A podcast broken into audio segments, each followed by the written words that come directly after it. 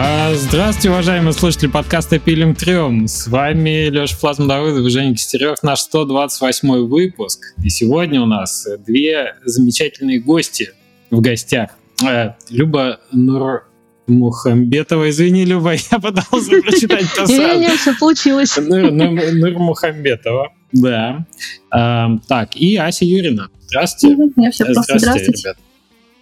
Привет, ну что, я ждал, нас... когда, мне, когда мне вставить поздороваться, не, не извини, нашел момента. Извини, разогнался. Да, у нас э, наконец-то, у нас не часто бывает просто девушки-разработчики в гостях, наконец-то целых две девушки-разработчики. Это core team э, команды э, Баба Яга. Поправьте меня, как, как Games. правильно?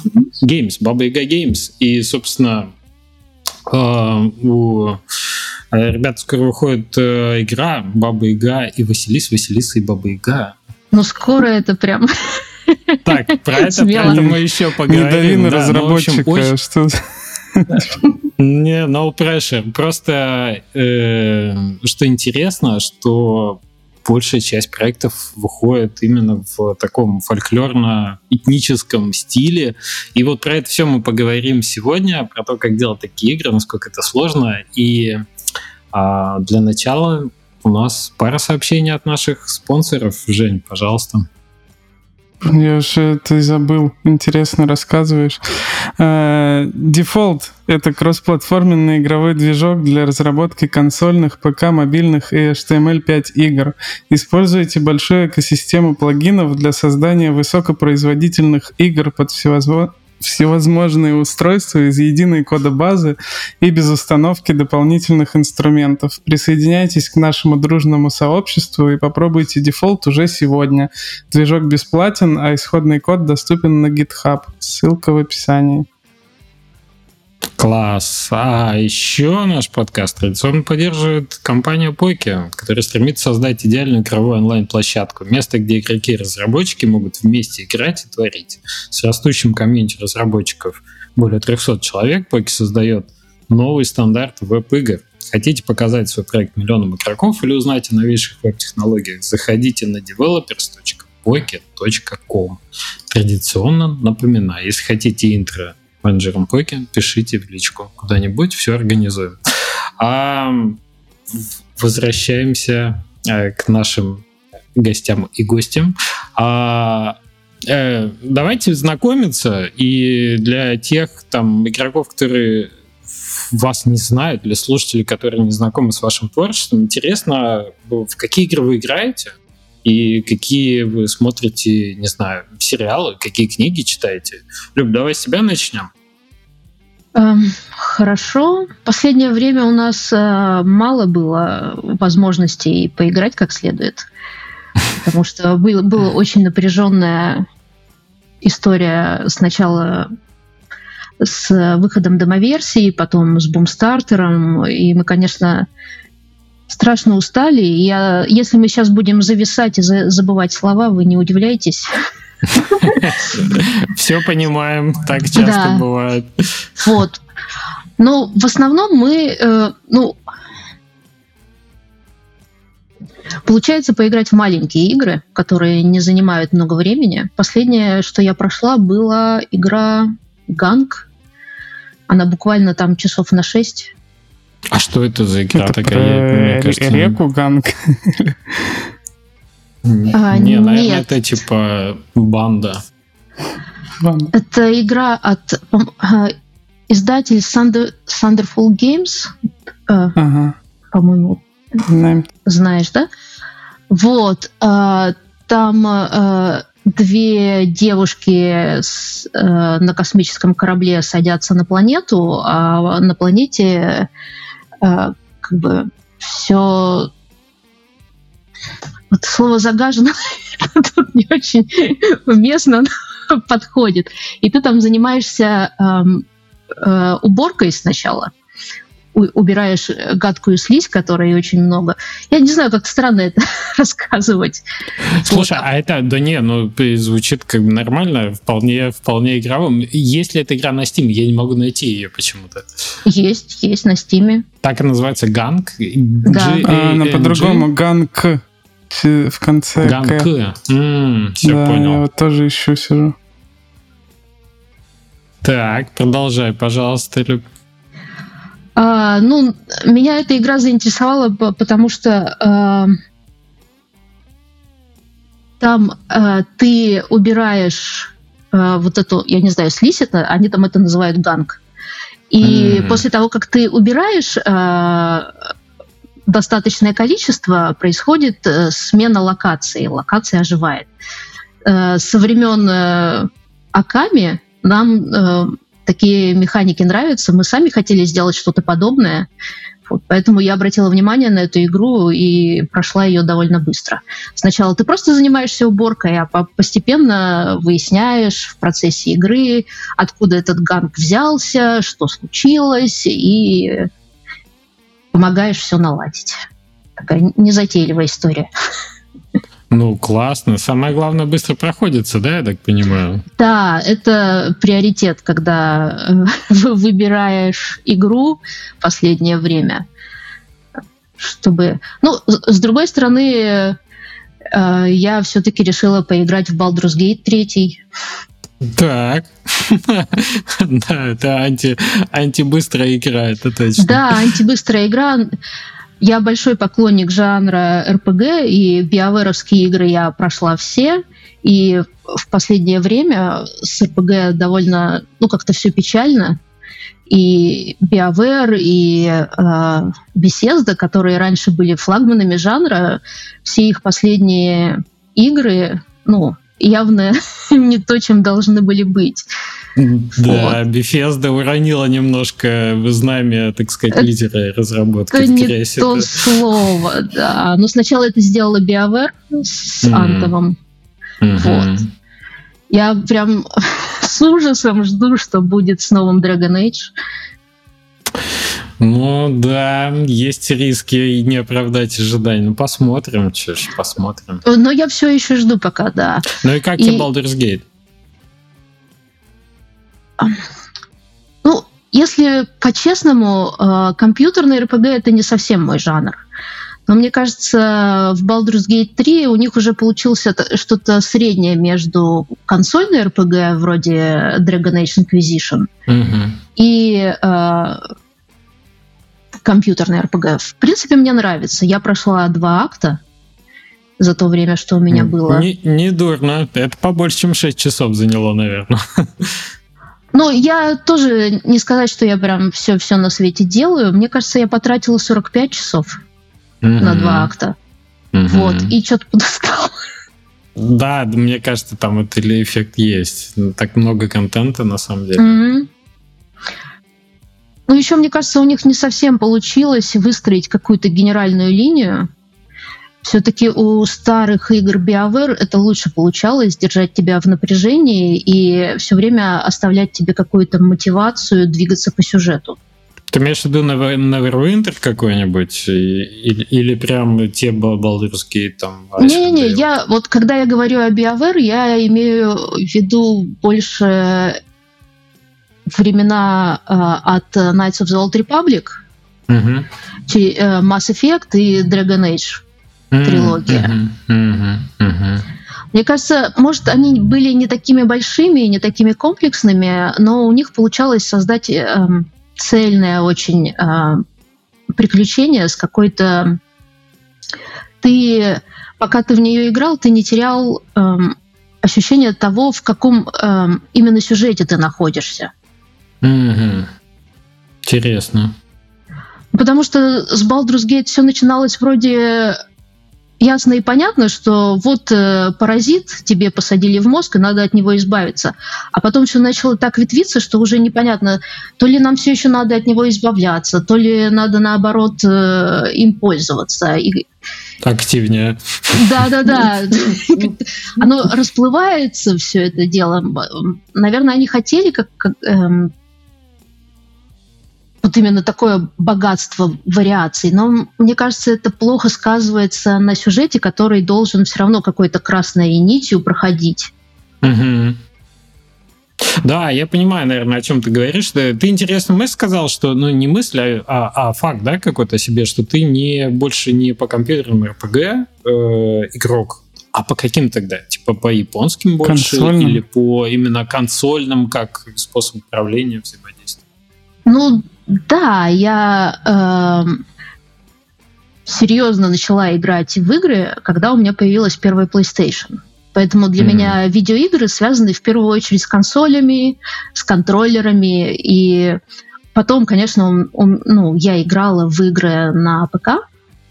Но для меня все равно гейминг это когда у тебя в руках э, геймпад. Слушай, а как ты относишься к э, играм типа Skyrim, которые попытались, э, ну, то есть э, PC-игроки довольно часто ругаются на интерфейс, а, потому что он стал такой между. Типа это, это вроде бы PC-RPG, но она такая сильно заточенная под консольное управление. Вот что, что для тебя Skyrim? Ну, в Skyrim я играла сначала на Xbox 360 первый раз. Мгм. И второй раз э, на PlayStation 4 в пе- пере- переиздание. Мгм. Для меня это абсолютно консольная игра. Окей. Я ее не воспринимаю как компьютерную. И мне кажется, она тоже существует. Ну, нельзя сказать, что Skyrim это компьютерная RPG. М-м, да ты даже так и водораздел у тебя проходит в голове, что Skyrim уже больше вот э, про я, я на Steam Deck его проходил э, вот буквально недавно, поэтому для меня, ну, как бы это тоже с геймпадом игра проходит.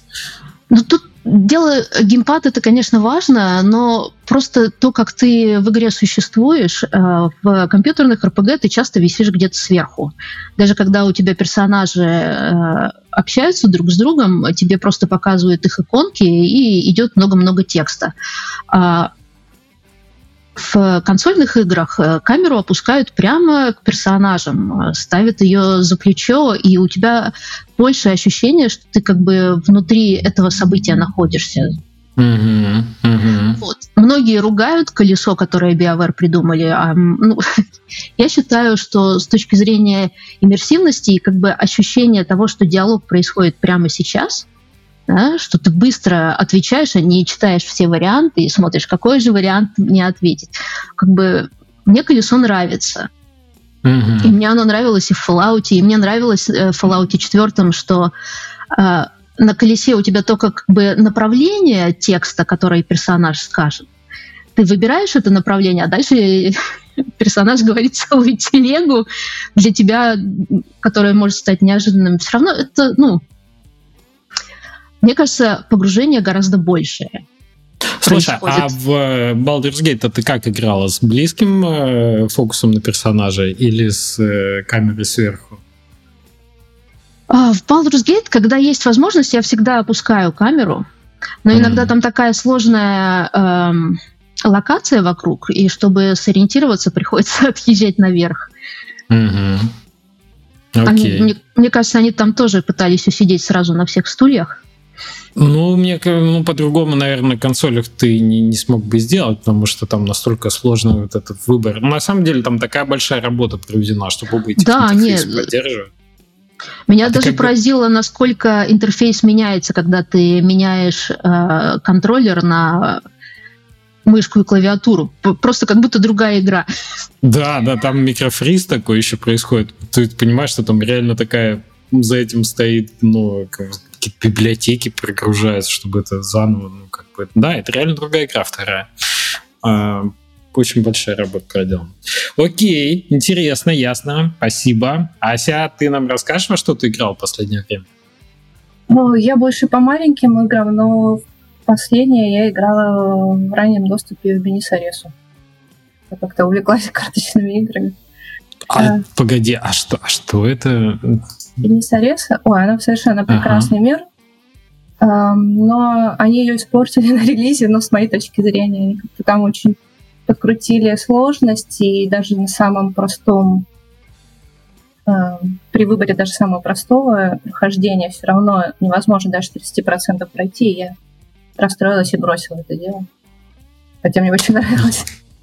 Я пытаюсь нагуглить, что же за Бенисарес, пишется, а да. что за жанр такой? да? Скинь ссылочку, будет... э, Ну, хоть сориентироваться-то, во что ж такое ты играешь э, интересное, Бенисареса. Ладно, хорошо. То есть у тебя больше карточные игры. А вот то, что ты не, ну, не, не берешь какие-то длинные игры на поиграть, это тоже связано с э, спецификой там, тех игр, которые вы делаете, или это просто личный выбор, недостаток Я времени? думаю, да, личное предпочтение просто. Нет, ну, я в ну. большие тоже играю, конечно. Я большой фанат небольших игр. Как, как э, человек, как сказать, э, во взрослом возрасте, когда начинаешь играть, ты супер чувствителен к длине прохождения. Говорю, этот мой последний подвиг с киберпанком в предыдущих выпусках рассказывал, что после выхода DLC. Жень, я его допрошел, я допрошел Phantom Liberty, ну в сумме там меня, я посмотрел, чуть ли не 60 часов на весь ушло. Ну, это подвиг. Там огромное это DLC. Считай, это, в этом году ты на, достаточно поиграл, я считаю, можешь играть в маленькие игры. Да, все, на, этот год выбрал свой, этот, свой лимит. Да, я согласен, играть в длинные игры это прям, ну, сложно, особенно если ты хочешь погружи, погрузиться полностью вот это прочувствовать. Там же еще такой эффект потом, что ты начинаешь злиться, если у тебя нет э, возможности играть длинными сессиями.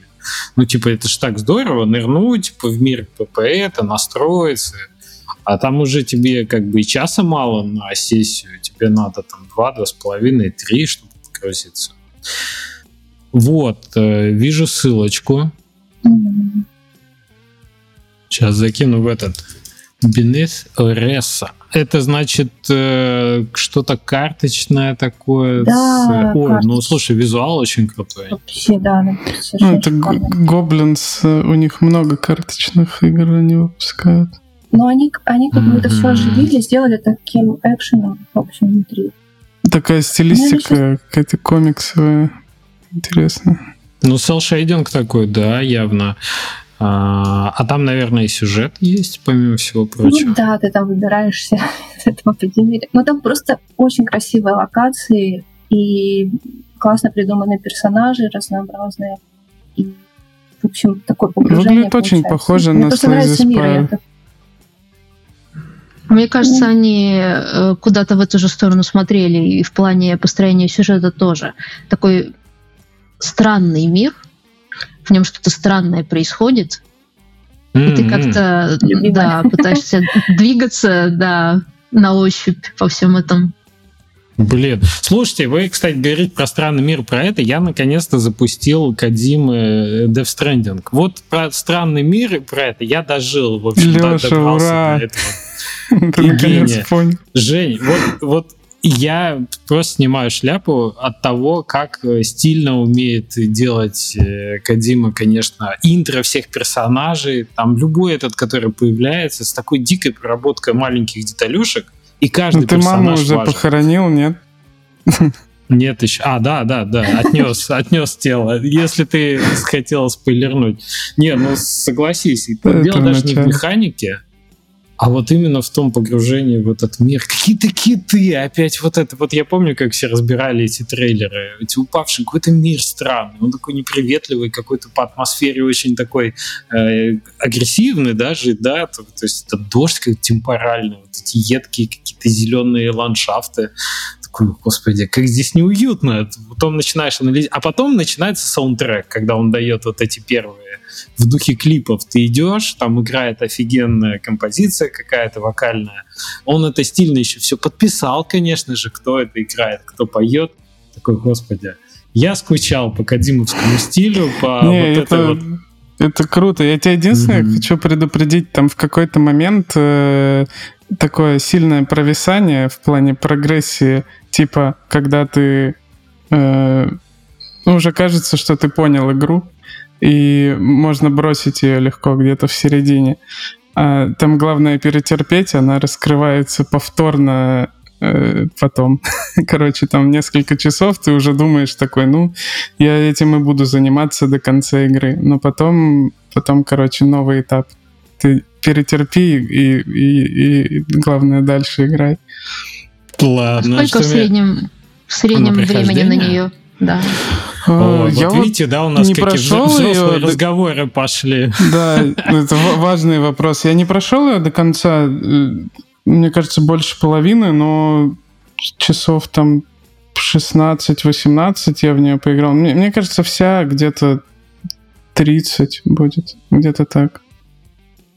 Ну, это нормально. А, ну, по меркам Baldur's Gate э, это вообще маленькая игра. А, ну, про, про Baldur's Gate же говорят, что это три игры в одном, так что...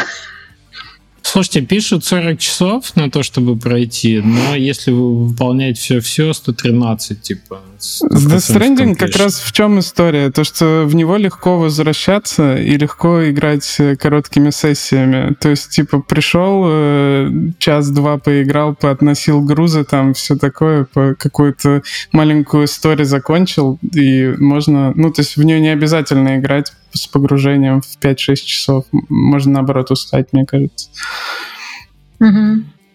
Я понял, что очень медитативная штука, и, ну, вот это хождение, там даже механика балансирования постоянно, она, типа, требует твоего присутствия, но очень, а тебе думать не надо, ты почти, ну, как бы на автомате там это балансируешь право-влево, прекрасно как second activity для подкастов и для каких-нибудь аудиокниг. Типа ты включил, вместо того, чтобы идти гулять на улице, ты пошел гулять в Death Stranding. Вообще офигенно.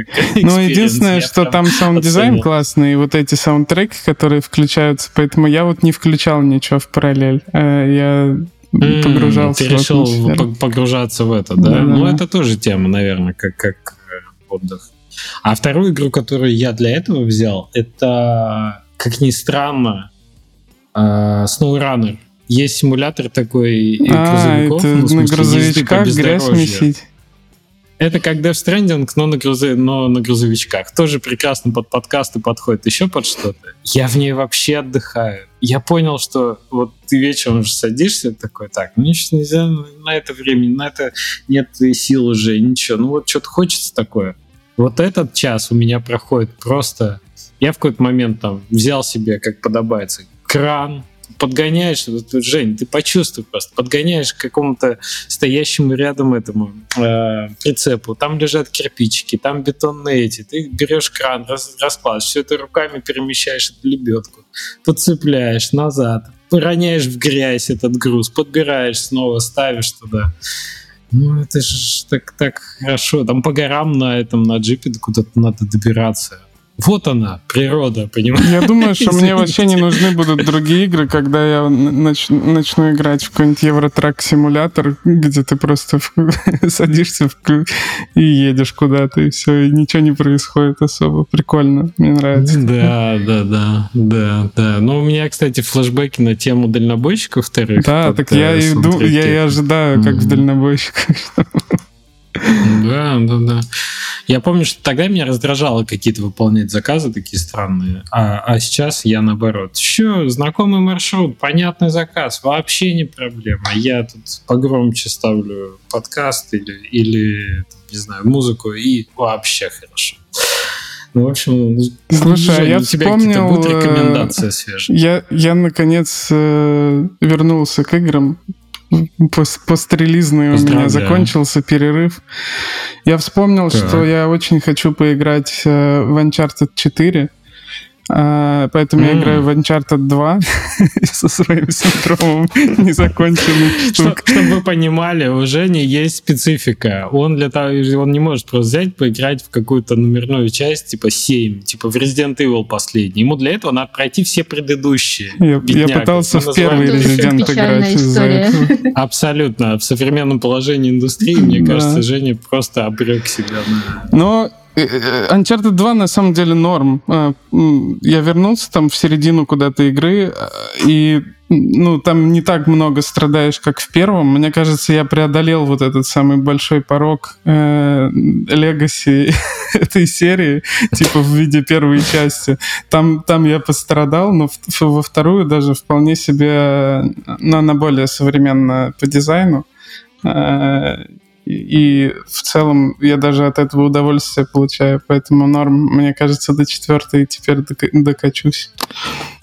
Жень, а у тебя не бывает такого, когда ты играешь какую-то игру, ну, серию игр по подряд? Э, там же часто делают э, сиквелы, чтобы было как раньше, только по современнее, пожирнее, побольше. У тебя разве не, не случается такая усталость там, от жанра, от э, вселенной, от еще чего-то?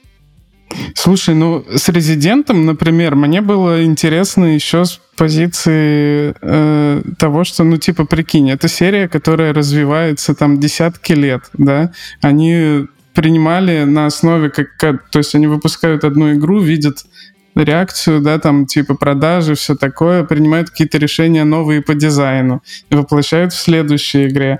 И мне было еще с исторической точки зрения интересно как бы пройти с ними этот путь.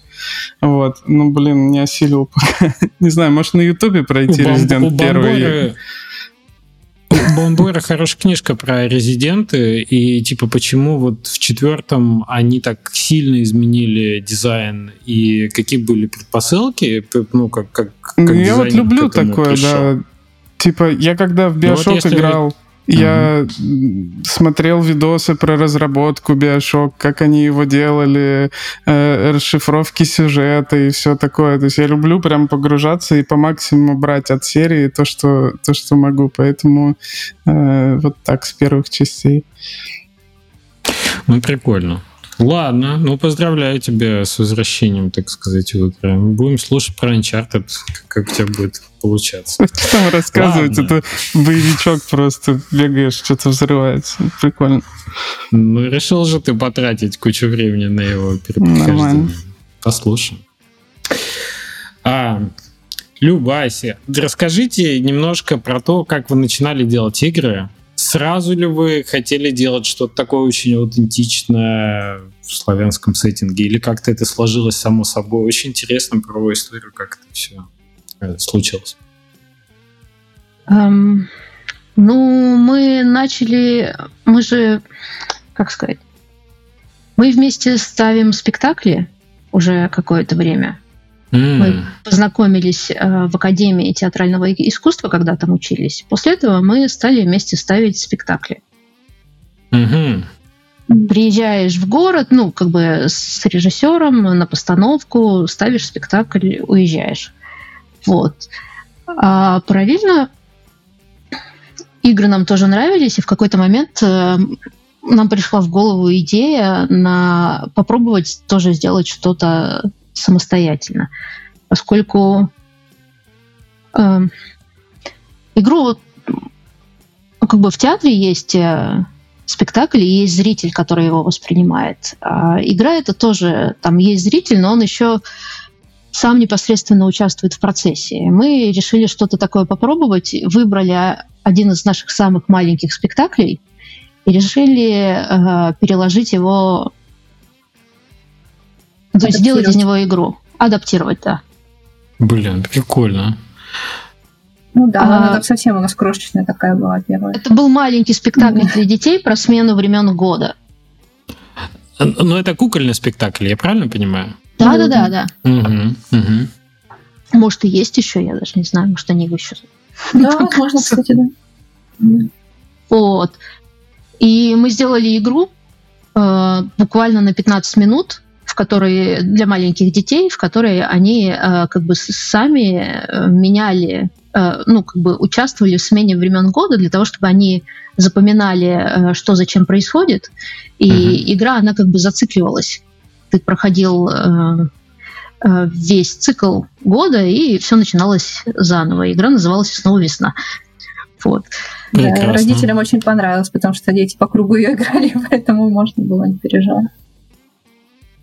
Особенно мне нравится, как выбран драматически правильно той точка входа. То есть начинается все хорошо, нагнетается до, до, до зимы, там низшая точка, так сказать, нарратива, и мы выруливаем снова в хэппи-энд, снова в весну. Прекрасно. А это на чем дети играли? Это на айпадах каких-то или... Ну, как мобильно ее делали изначально. Ага. Угу. Но потом все это перешло в ПК, потому что на мобилках как-то очень сложно. Ну, а, она была... Да, мы выпустили ее и на iOS, и на Android. Угу. Вот. Потом нам сказали, что в принципе это может быть интересно, и можно попробовать выложить это в Steam. Мы выложили это в Steam. А, в Steam она до сих пор есть. А, на мобилках какие-то все время сложности у магазинов, и в итоге мы просто убрали из магазинов. А, создателем нашим мы выпустили ее на PlayStation Vita. А я даже не помню, она есть у нас на свече? Я даже не помню. Это какая-то древняя история. По-моему, есть. Да, мне, мне кажется, я где-то встречал такой, но не, не возьму сказать. Ну, то есть что-то же вы тоже на, на свече выпускали, да?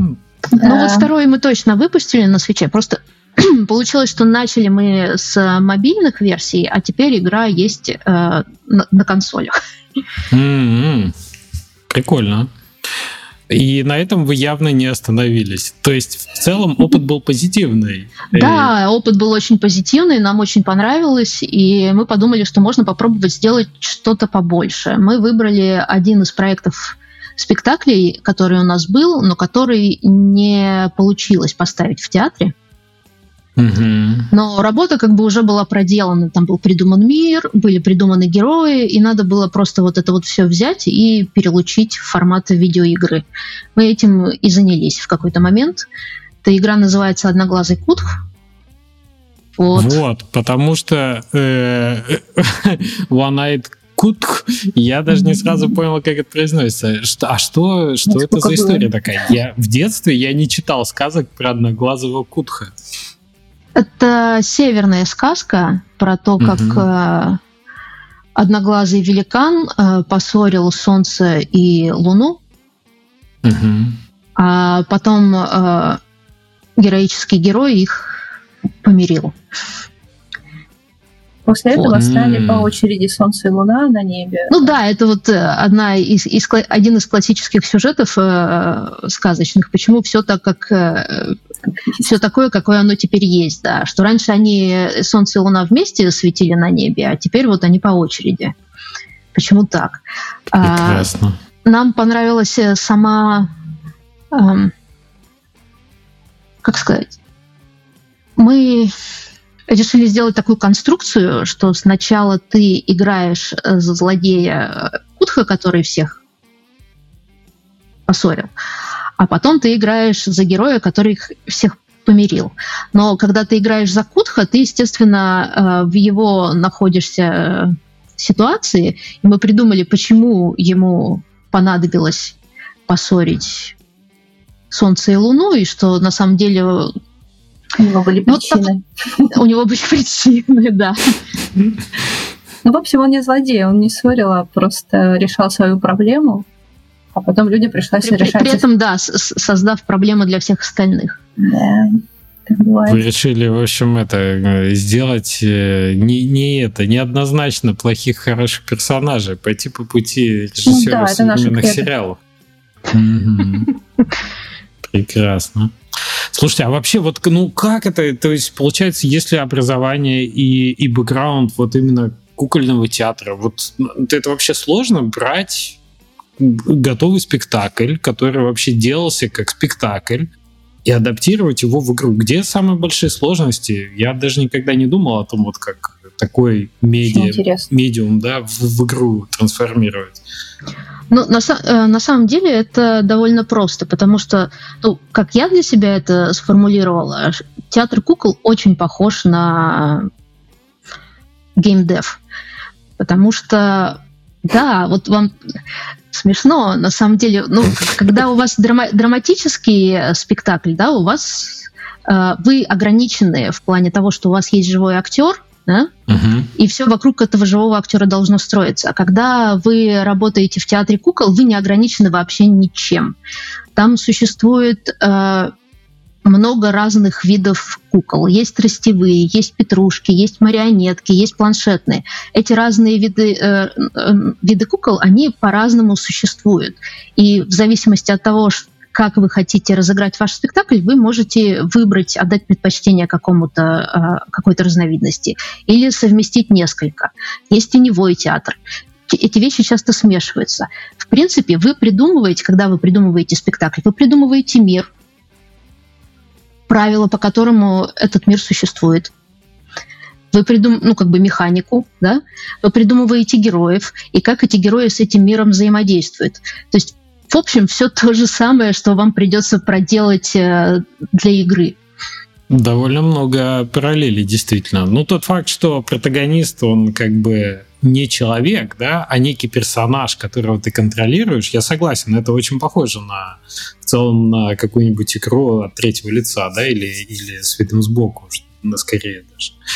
А, ну вот игры же они интерактивные, а спектакль, он больше по рельсам проходит заданным? Или как? Ну, это, знаете, если послушать э, театроведов, они вам расскажут, что как раз э, театр — это самое интерактивное из всех видов э, искусства. Потому mm. что э, спектакль идет, ну вот он существует только когда он идет, и на самом деле, когда мы говорим о настоящем театре, актер реагирует на то, как реагирует зритель. Mm-hmm. И там образуется очень э, как бы мощная связка. Если актер вас не поймал, ну, это его первая задача поймать вас, да? и дальше он с вами взаимодействует напрямую, не на уровне, ну как бы на больше на каком-то энергетическом уровне. Mm-hmm. Mm-hmm. Конечно, в играх все проще. У вас есть кнопки, и вы их нажимаете. Там это все в таком если почитать театровические э, книги, это довольно сложная концепция. Но все равно сказать, что спектакль на рельсах, это будет не совсем правильно.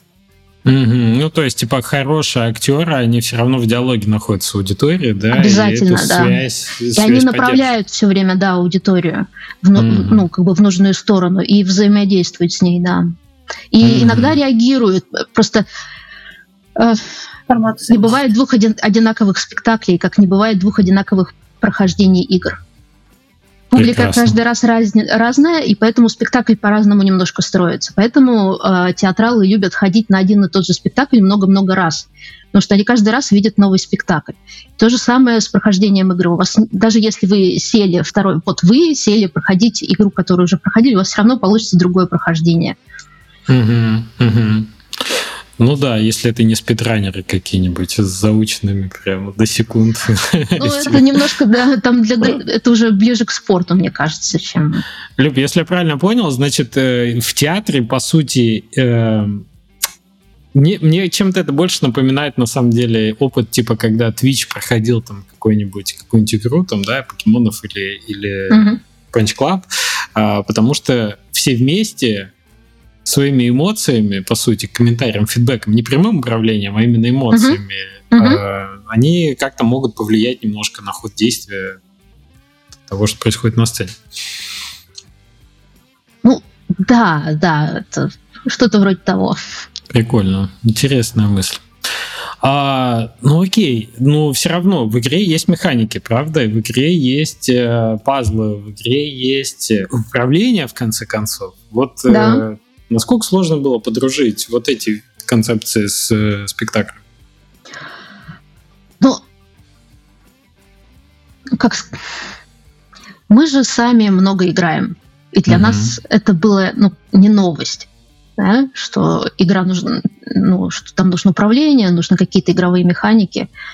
И э, спектакль спектаклем, и мы брали проект э, для больше для той части, где мы э, выстраивали мир, да, и его правила, и э, как в нем существует игрок, да.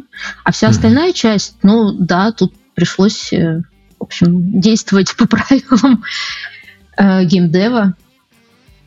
Ну, в общем, все равно это получается некая э, синергия. Это, это, то есть, э, объединение опыта оттуда с э, какими-то практиками, понятно, в общем, из игровой уже специфики. Скорее перевод. Окей. Ладно, давайте тогда больше про сеттинг поговорим, да, про то, что часто объединяет это вот эти сказки, которые ну, из, из проекта в проект вы берете. А, я понимаю, что это связано с каким-то ну, как бэкграундом вашим, да, но вообще вот славянский сеттинг. А, мне кажется, в моду он вошел где-то после Ведьмака примерно, после того, как э, все, все поиграли в большую ролевую игру, да, с, как это сказать, э, восточным. Ну, это по сути, да, это же это славянский монстр, это же славянский сетап в целом. Там своя тоже игра была в целом, можно и так сказать, о Ведьмаке. А, как как вы оцениваете вот этот потенциал для, э, вот, славянского сеттинга для, для игр? Ну, нам кажется, что он огромен и, и необъятен, поскольку европейские а, большая часть фэнтези, написанная в Европе, и она, естественно, опирается на европейское средневековье и на какие-то на скандинавскую мифологию, и про это уже так много всего сделано, что... А тут, в общем, как поле непаханное. много всего ну. интересного. И самое главное, что эм, у нас существует э, довольно развитая школа этнографическая, угу. много книг, много исследователей, которые все это собирают, э, бережно хранят. И если у вас есть желание воспользоваться этим материалом, то он уже есть и он уже готов. Мы последний год скупили огромное количество книг на эту тему. Mm-hmm. То есть вы все глубже погружаетесь именно вот в этот разрез. Меня что поразило, я играл в домоверсию вот э, Василисы и Бабы Яги, и меня поразило, насколько это э, с пониманием дело сделано, что вот озвучка очень профессиональная, да, ты, ты прям слушаешь, понимаешь, что это профессионально занимающийся этим человек.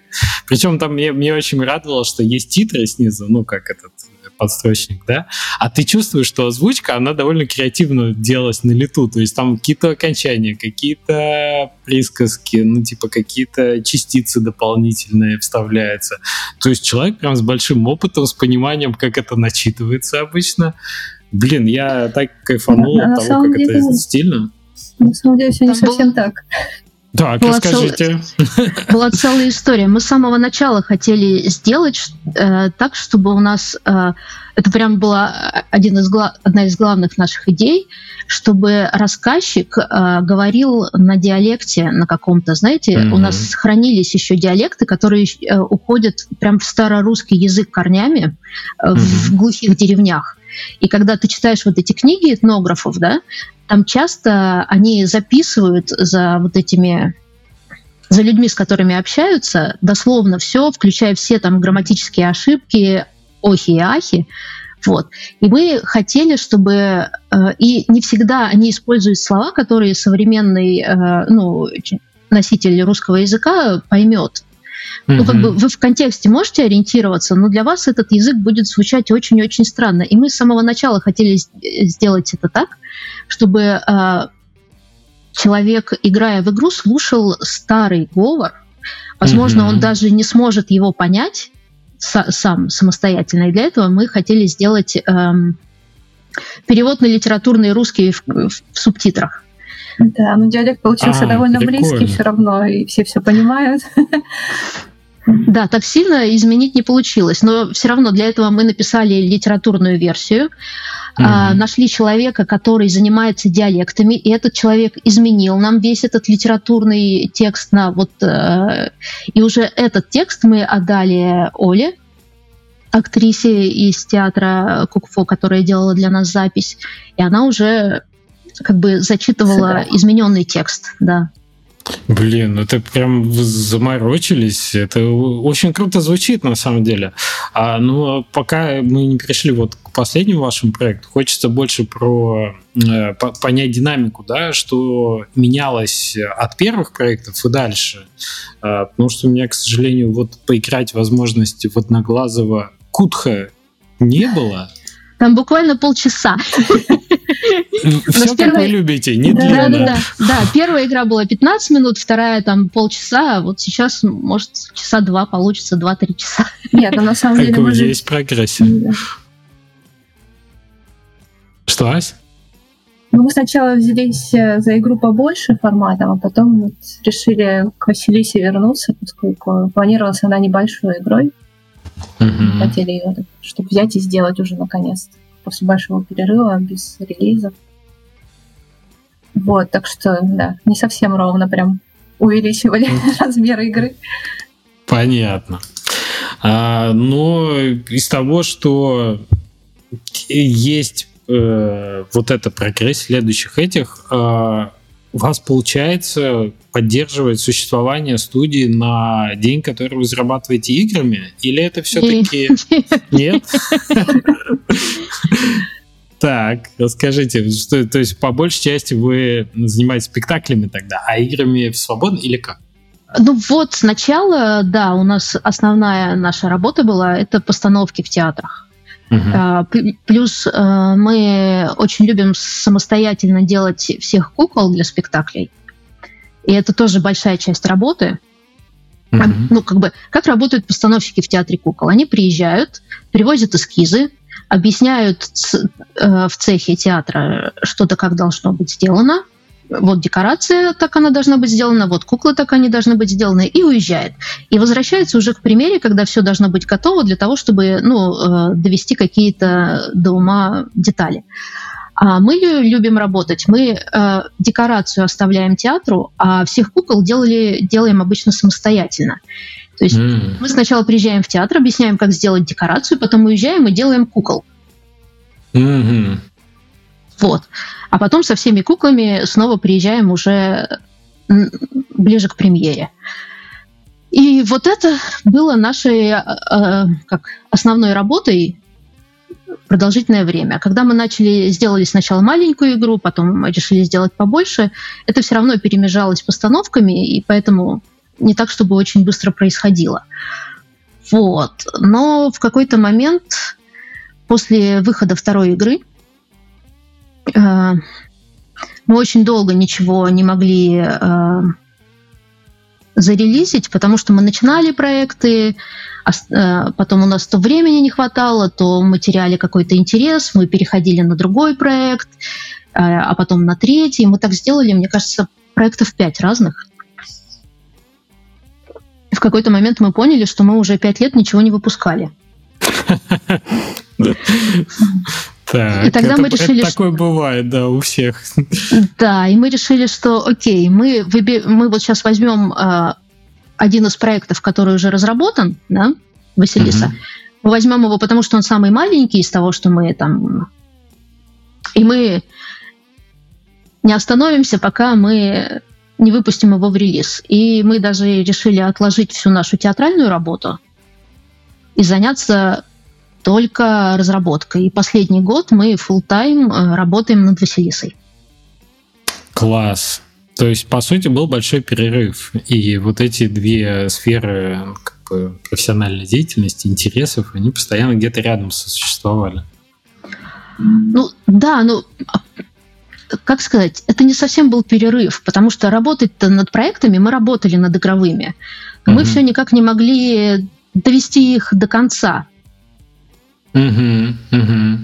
Мы, например, очень много времени э, посвятили работе над э, проектом про средневекового монаха э, э, Сайгё, который э, также ну, был монахом и писал стихи. Он один из самых больших японских поэтов, один из самых известных. Жил в 13 mm. веке, да. Сначала была идея просто э, такая адвенчура, где ты ходишь, собираешь впечатления, и из этих впечатлений составляешь стихи. Mm-hmm. Японские танки, пятистишие. Вот. Но поскольку он э, был буддийским монахом, а буддийские монахи очень связаны в японской культуре со всякой нечистью, и с, э, они часто являются эм, э, героями страшных сказок. Угу. Поскольку они могут противостоять этой нечисти, в ну, какой-то момент нам... По, по, со стороны добра и являются героями этих сказок. Да, да, да, да, да, да. Они, изгон... они изгоняют эту нечисть okay. или помогают э, печальным призракам. Э, нам в какой-то момент пришла в голову мысль о том, что а не добавить ли нам вот это тоже как геймплейную механику, что кроме вот того, что ты собираешь впечатления, ты еще наталкиваешься на всяких печальных призраков и находишь способы им помочь. А потом мы решили, а если ты наталкиваешься на печальных призраков, то можно, наверное, и на злобных духов наталкиваться и с ними уже как-то, ну, ритуалы изгнания проводить. В итоге игра выросла до таких размеров, что мы поняли, что мы просто ну, не в состоянии на данный момент ее самостоятельно с теми ресурсами, которые у нас сейчас есть, закончить. И отложили тоже в долгий ящичек. Вот мне Но кажется, потратили... это вообще первый и важный скилл, да, извини, чуть перебью, это соизмерять тот объем проекта, который ты берешь, с, своими силами, потому что значительно важнее довести до релиза, пройти полный цикл, начать заново, там что-то более серьезное и побольше, а, чем, чем никогда не закончить что-то очень большое. Проблема в том, что она росла на глазах. Как-то она должна была быть маленькой. Вы бы ее, может, и закончили. Фичи краб, известный цикл наращивания сложности, да. В какой-то момент надо, надо останавливаться, конечно. Так. И, в общем, получилось, что этот проект с монахом, вы поняли, что так, надо как, как ремонт, его отложить, э, закончить его невозможно. Мне вообще интересно, какие еще меньше. были проекты, потому что тут каждую идею слушаешь, э, интересно. Очень вкусно. Какие еще угу. незаконченные штуки э, у вас лежат? Ну, в какой-то момент мы э, решили, что будет очень классно сделать игру, в которой главный герой Гоголь так. Николай Васильевич, да. И э, известно, что у Гоголя была э, тетрадка, она называлась, по-моему, тетрадка вся, э, или книга всякой всячины, что-то в этом роде. Угу. И он туда записывал вот эти все сказочные какие-то истории и былички всякие, и использовал потом для написания вечеров на хуторе близ Диканьки. Угу. Вот. И мы э, думали сделать такую игру, в которой Гоголь как раз собирает вот эти листики для, для этой, э, как сказать, или записи, да, для этой книги, но для этого он сталкивается э, ре, реально со всеми этими персонажами, которых будет потом описывать э, в вечерах. Mm-hmm. И как бы сначала он сам являлся... Э, сейчас я подвисла героем повести, да, чтобы потом э, написать ее. Э, мы сначала мы думали, что это, наверное, может быть какой-то платформер с какими-то боями, потом решили, что для э, колорита э, повестей больше подойдет прям такой настоящий beat 'em up. Да, все эти. Гоголь, Гоголь как главный герой битэмапа звучит очень классно. То, то есть это в духе, знаю, но я себе представляю в духе. В битэмапе там, там же кооп нужен, э, надо еще кого-то ему добавить. А мы думали про кооп как раз типа э, сами... Пушкин, там э, еще кто-нибудь с ним подключается. Мы сначала думали про... С блоком. Как Рудой Панько, который вот в, в самих повестях является как бы главным рассказчиком. А, окей, ага. Блин, это прям лучшие персонажи для Mortal Kombat опциональные, которые можно себе представить. Представляешь, что второго зовет, и он там... Что ты же них Блока предлагал? Отличный персонаж, я считаю. Я думаю, он Не, ну Пушкин, кстати, про Пушкина мы тоже думали, потому что это он посоветовал э, Гоголю, предложил тему, так что он, ну, э, попробовать написать подобного рода рассказы, и он имеет прямое отношение э, к существованию Блин, вот это кроссовер. Ну, Пушкин против огнестрела, да. правда, неэффективен будет. Нет, огнестрела нет в этих в повестях. Вот, нормально. Но заход засчитан, Очень, засчитан, да. Евгений. Дантес, да, как главный босс. Слушайте, очень прикольно это вот специфика, ну, как бы копать глубоко. А вы знакомы с творчеством э, Владимира Белецкого? Black Book, э, да, до этого был про, Я про вот шамана, уже, тоже классный. Уже думаю про это полчаса, что былички, вот это все, я уже... Да, да, да, да, да. Мы же первый Привет раз, наверное, большой от Владимира. Владимира. Да. Надеемся, да, скоро поговорим про его новый проект, который он сейчас сделал в жанре хоррор, такой черно-белый. Лиха. Там, кстати, угу. да, лихо одноглазая же там у него. Э, тоже, да, с одноглазым кутхом отчасти можно параллель провести. Я, а что хотел сказать? У него первый проект... Да, да, вот этот шаман, который э, ходил между двумя Человек-лось, да. Угу. Человек-лось, да. А, Они как раз его делали, когда мы делали Кутха. Прикольно. Ну, то есть там тоже звериный стиль, там тоже вот э, пермские вот эти истории, там тоже очень богатая культура региона, и там много наследия осталось. Вот, и там мне показалось э, именно созвучно с тем, с тем, что делаете вы, что там не так много геймплея, там очень много атмосферы, там очень много истории. Это такая интерактивная сказка, интерактивная какая-то повесть. Ну, то есть геймплейный — это симулятор ходьбы, но при этом ты довольно глубоко погружаешься в историю, и тебе типа ничего не отвлекает от истории, опять же, да, то есть тебе не надо, там нет чего такого сильно челленджового. Если ближе к э, Василисе сейчас перейти, то получается как раз демка меня очень порадовала. Я прошел демку на стиме там сколько? Наверное, минут 25-30 на демку надо, чтобы ее закончить.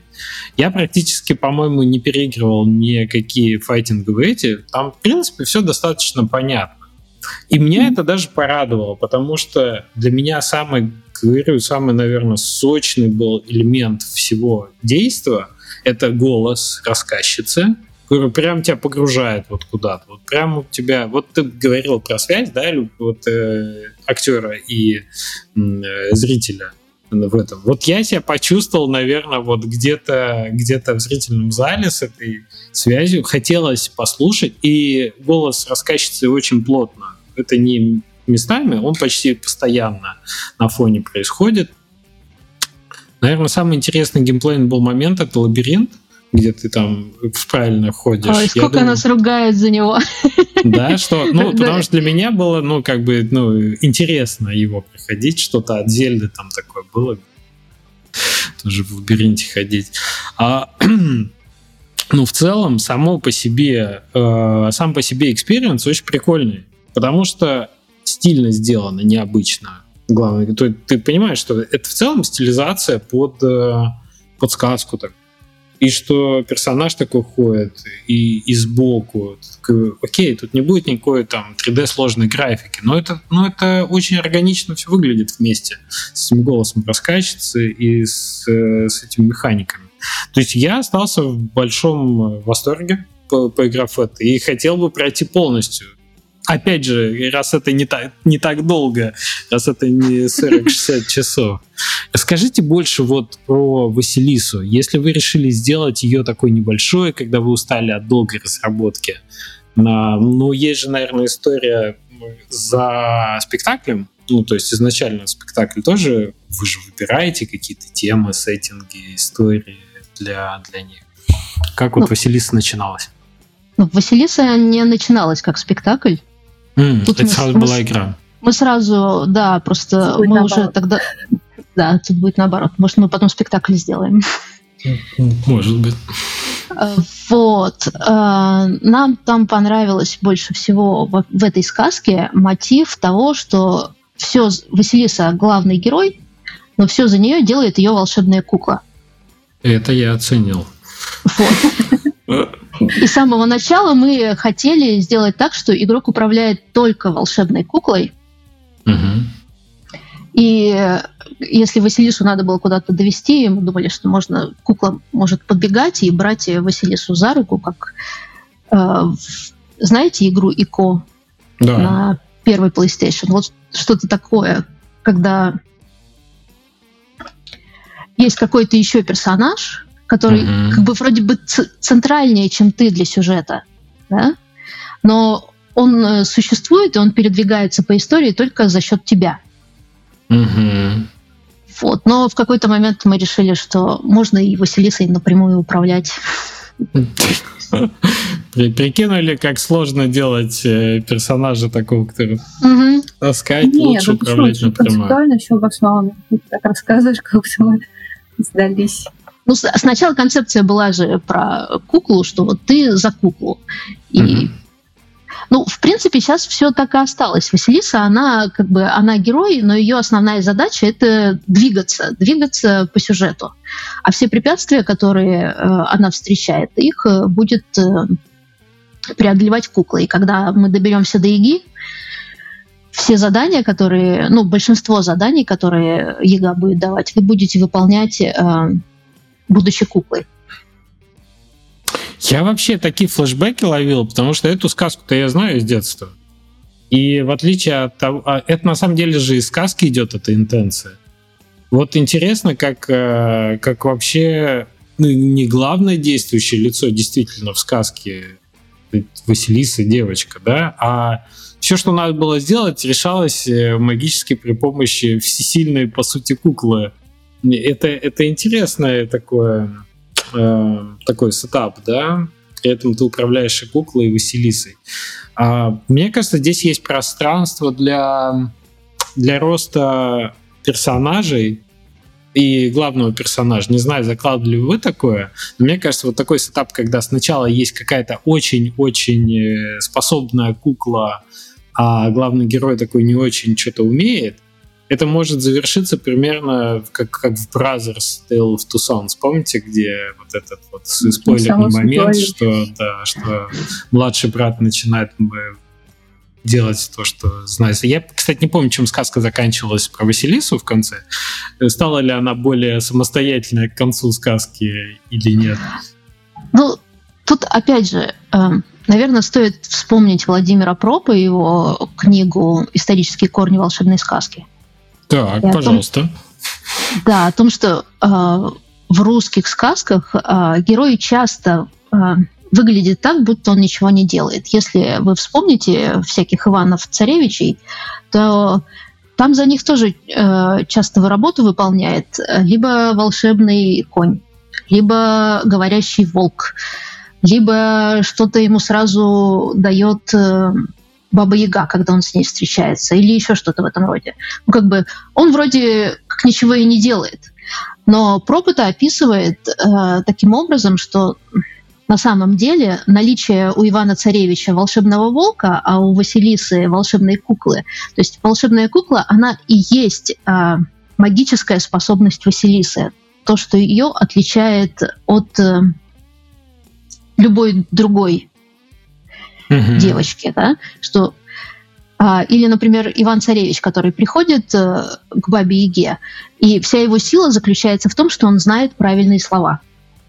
Угу. Он знает, как развернуть избушку, он знает, что сказать бабе Яге. Продюсер но... такой. Сам Нет. ничего не делает, но знает, как договориться со всем. Ну,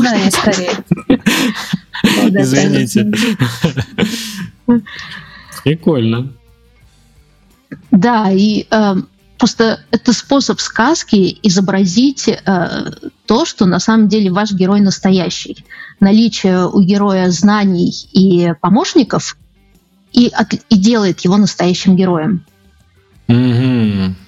Нет, ну извините, а покемоны это же, ну, то есть Василиса с куклой, можно сказать, славянский покемон-мастер. Что, как происходит какая-то дичь, она выкидывает э, куклу, э, Пикачу вызываю тебя, и все, дальше действие делает э, Ну, Проб, Проб писал о том, что всем этим сюжетам уже тысячи и тысячи лет, и они никуда не деваются.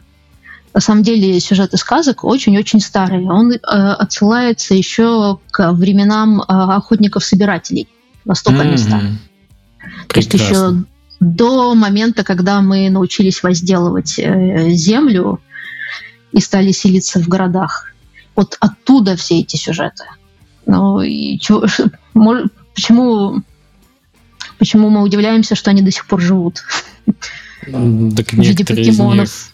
Них, да, некоторые из них наоборот, наоборот мега но в покемонах там, видишь, там э, именно коллекционирование как главная идея этой... А, а Иван ну, Царевич да. тоже может коллекционировать. У него может быть и щука, и медведь, и кто-то еще, да. Catch the all, Иван Царевич. Ну, это прикольно. Кстати, довольно много вкусных было попыток. А, помните, где-то в Твиттере не так давно кто-то рисовал а, героев а, сказок, именно вот Слизу в духе э, таких комиксов, таких... Э, типа Blizzard? Э, не, это был не Blizzard, это был какой-то художник э, в русскоязычном а, сегменте. Да, да, не, не, я имею в виду а, в стиле, да, в, стиле да, в стилистике да. Blizzard. Угу, угу. И они сейчас игру как... делают карточную. Вот на, насчет на игры не уверен. Книг. Я, честно он, говоря, он выпустил две игры, э, угу. две книги, да? Да, вот две книги было, да. Две книги. Угу. Вот, и на основе этих книг они вроде как сейчас делают карточную игру. Смотри, как здорово стилистика перерастает в конце концов в игровые продукты. Это как э, Якоб Розальский, когда рисовал свои картины роботов, шагающих в Первую мировую войну, в итоге да как это называется-то? Появилась и игра, и появилась целых две настолки, да, и так далее. То есть сначала художник создает вселенную, а придумывает ее, по сути, она начинает жить в головах там, большого количества людей, которым это нравится стилистика, и потом появляется а, появляются эти. Я просто про то, что действительно как будто бы ну, рвется в игры вот это славянское мифология, да, славянские сказки какие-то, и не, не только Book, и, и не только э, Ведьмак в этом направлении двигаются. Э, есть игра Слования, знаете такую? Нет. Это как Метроидвания, только на славянскую тему. Там художник взял за основу палехскую роспись. Угу. Захотелось уже... посмотреть. Есть в Стиме, да, можно. Как это гуглить, блин? Так и гуглить. Слования. Не путай со Словенией. Прикольно. 2023 год, между прочим. А, она еще не вышла, что ли? Не, не Только... вышла. Пока еще не вышла, а, да. Еще не Прикольно. Ну, тоже, да, да, да, такое, в общем, сочное, сочное. Славянское фэнтези. Ну, нас там, да, порадовало, что они не просто какое-то а-ля славянское фэнтези, они прям взяли палих как основу для визуала. Mm-hmm. А mm-hmm. если вы понимаете, что такое палих, у палиха есть канон для изображения всего. А палих это стиль? Какой-то. Палихская роспись, да, город Палих, и у них есть э, э, как-то даже удивительно. Э, они расписывают шкатулки разные. Э, mm. Это прям такая сувени- сувенирная, да, у них есть бренд. А, все, я понял. Это же очень э, был, был этот. Да, да, да, я, я понял, я понял, о чем речь. Ну, как бы в отличие от гжели какой-нибудь, наверное, именно палик довольно удачно брать для визуализации игровой, потому что ну, Да, потому что они на этих, э, на этих э, своих шкатулках э, рисовали разные сюжеты. Они mm-hmm. не просто делали узоры. И для этих сюжетов, и для того, как именно они должны быть нарисованы, изобрели свой канон для, для узнаваемости.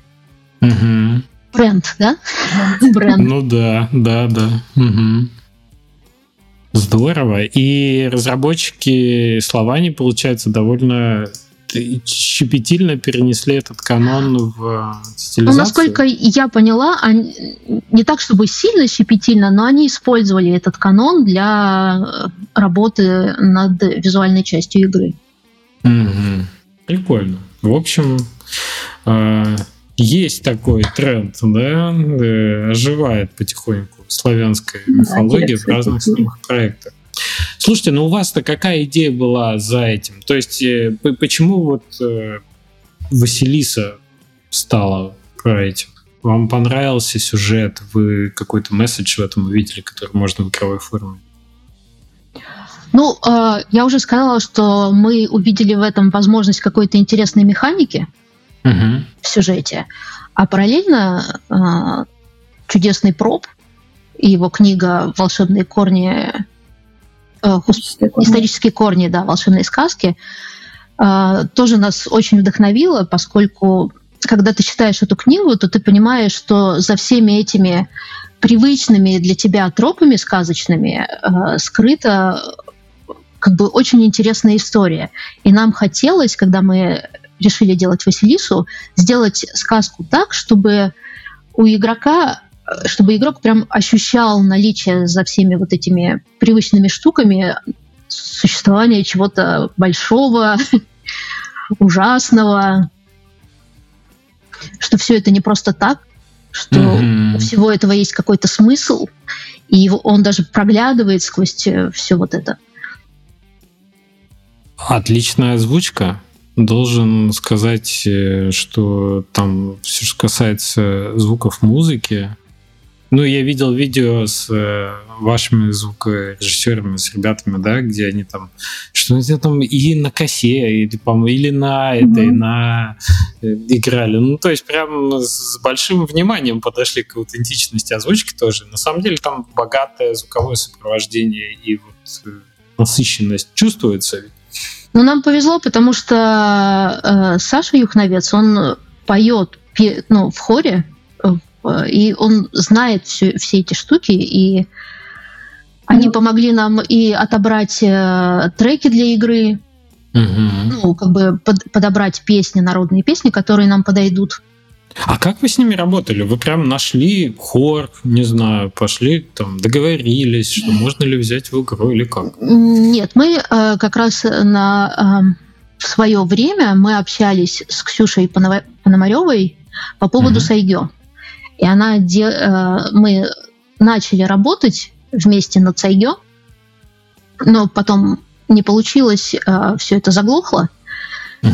Но то, что она сделала для Сайгё, нам понравилось, и поэтому, когда мы начали работать на, над Василисой, мы спросили, не хочет ли она к нам присоединиться. И объяснили, э, как примерно мы хотим, чтобы звук в игре выглядел. Мы, когда об этом думали, мы в первую очередь вспоминали альбом «Похороны мух». Асенька, помоги мне, а кто там? Часть речи. Часть речи, да. Группа, если это Группа можно часть речи. Так, интересно. Вот, и там э, записи э, ансамблей, которые поют э, народные песни, но обработанные очень жестко, электронно, да, очень брутальный альбом. Послушайте, да. это любопытно. Да, стало, стало интересно. Нам показалось, что да, он такой прям местами очень мусорный звук электронный. Mm-hmm. И нам показалось, что вот для нашей такой э, страшной истории что-то подобное было бы весьма уместно. Ну да, что такое грубое, как визуально мы делаем, чтобы во всех частях это просматривалось, соответственно, звуки там тоже должны быть. То есть не, не в чистом виде фольклорные песни, а как-то обработанные. Угу. Не, на самом деле это и нужно, мне кажется, для того, чтобы прочитать. Вот это как, а, как э, рисовка в духе Blizzard классических персонажей, оно тебя через понятную форму пускает в новое содержание, в новые эти, да, ну в, да, и открывает тебе да, и героев, и, и сюжет, и так далее. С одной стороны, это уменьшает порог входа в эту историю, потому что... Э, Должно быть что-то знакомое, чтобы, да. За что зацепиться. Но, с угу. другой стороны, открывает какие-то новые, новые глубины, новые сеттинги, новых персонажей, новые сюжеты. Это, это, да, это здорово. А, ну, про звук, музыку, да, респект, конечно. Чувствуется, что здесь много внимания было уделено этому аспекту, и это тоже сделано профессионально. То есть для меня Василис, как бы вот эти 20 минут, они значительно более были аудиовизуально, даже аудио насыщены, чем, чем геймплей на то. Хотя выглядит все тоже очень аутентично. Все. Ты, ты понимаешь, что у тебя в определенной форме что выдает, все ходят справа налево, там, слева направо, боком, но при этом это все равно очень стильно. Так что да, здорово, молодцы. Ну, а... мы с самого начала не хотели делать упор на какие-то геймплейные механики. Мы хотели, чтобы геймплей был одной из составных частей какого-то общего впечатления, угу. которое мы хотим э, создать и, и погрузить в него игрока. Ну, звук очень важен для культуры, конечно. Без вариантов. Ну да, ну и для атмосферы. Звук э, сильно недооценивают э, люди, которые делают атмосферные игры. Угу. Они иногда э, забывают, что звук вот в, именно в окружении, где атмосфера главный персонаж. Я люблю только повторять, что ты есть игры, где атмосфера главный персонаж. Вот там звук сильно важнее, чем, э, чем естественно, там может 80% делать вот этой атмосферы. Потому что ну, так мы устроены, как люди. Мы в целом очень этот фон воспринимаем именно как фон. Так что да, вы здорово вложились в нужные точки как бы, приложения усилий в этом проекте. Слушайте, про продолжительность давайте поговорим. Это одна из э, штук, которые мы сегодня уже затрагивали, что игры у вас не длинные. И вы, я так понимаю, считаете, что продолжительность как раз не должна быть длинной, да? Можно эту раскрыть идею?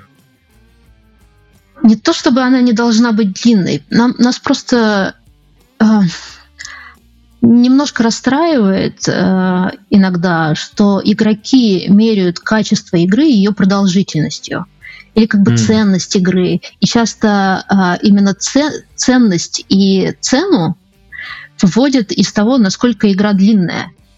Хотя mm-hmm. игра может быть короткая, но она может дать вам такую совокупность опыта, что вы потом будете еще э, неделями про нее думать.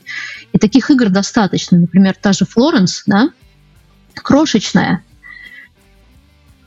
но она не только не, не только оставляет после себя довольно богатое впечатление, она еще и, если вы разработчик, повлияет на то, как вы будете делать игры в будущем, да?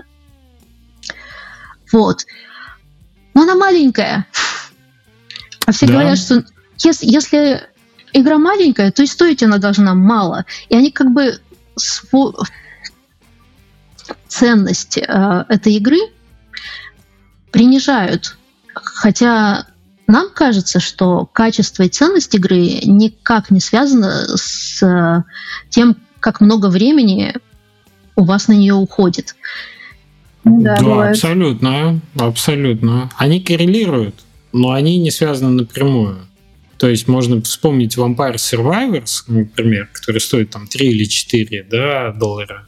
При этом э, при, при такой довольно прощенной визуальной как бы части, там в игру можно набить, не знаю, десятки часов, да, и можно, наверное, не знаю, Жень, помоги мне, я вот на, на вскидку не, не припомню какого-то очень а, дорогого и очень непродолжительного игрового экспириенса.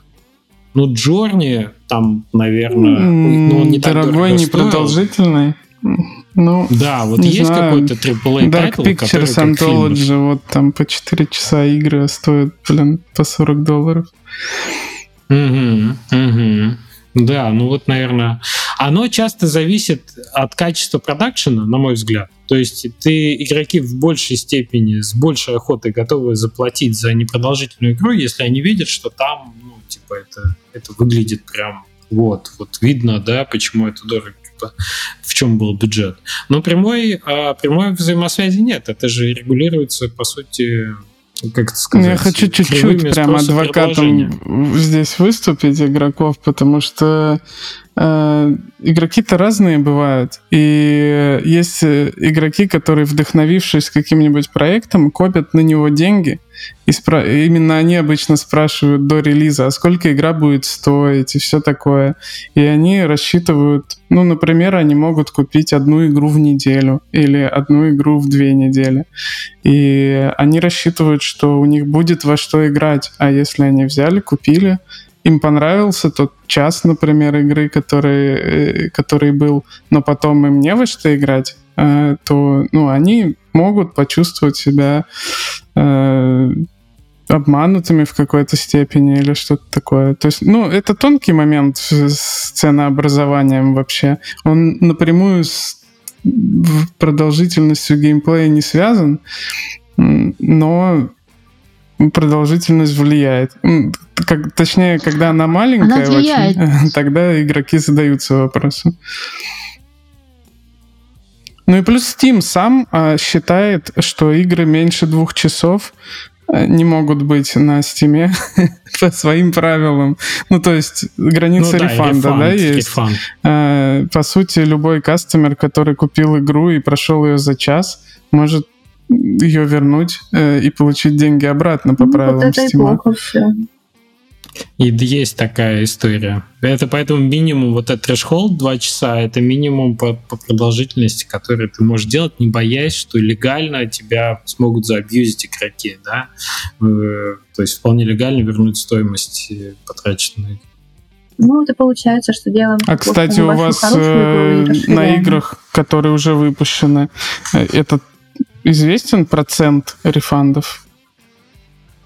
Потому что в среднем он у игр там, ну, меньше 10%, наверное. Э, как, да? Типа 7, 9, Если 10. честно, мы не смотрели, как-то ага. не обращали на это внимания.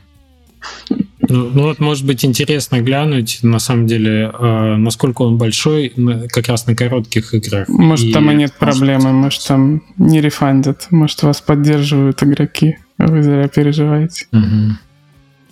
Так нет, это все понятно. Что если человеку игра понравилась, он, скорее всего, ее не вернет, даже если может.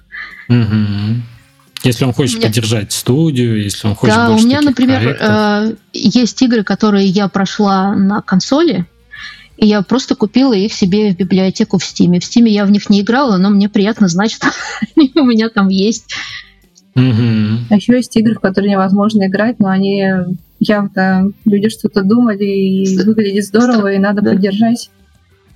Да, да, такое тоже часто. То есть такая культура поддержки студий, которые тебе нравятся для того, чтобы эти студии делали новые проекты, она существует у игроков. Это, ну, как бы известная в Steam Мне кажется, просто все Пойду, разработчики все искушенные и, и, и ценители уникальных опытов э, и всего такого, но среди игроков эта категория, она же, ну, меньше, чем остальная, остальные все игроки.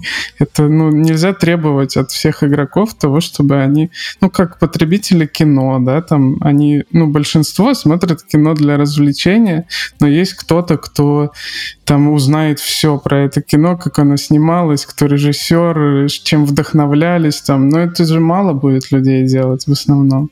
Вот так же... Э, ну и согласись, артхаус меньше смотрят людей, чем, чем э, какие-то там супергеройские да, боевики. Ну, понятно, что до этого надо дорасти, надо инвестировать. Это, кстати, функция напрямую зависит от количества времени, потраченного на кино. Почему люди артхаус смотрят? Потому что они настолько искушены в массовом э, доступном кинематографе большинству, да, что они ищут уже что-то новое, они ищут более... Как с кухнями тоже, знаете, все эти э, блюда высокой кухни, где все не то, что кажется. Это как раз же потому, что вот хочется тоньше, глубже, искушеннее, дальше, дальше, дальше.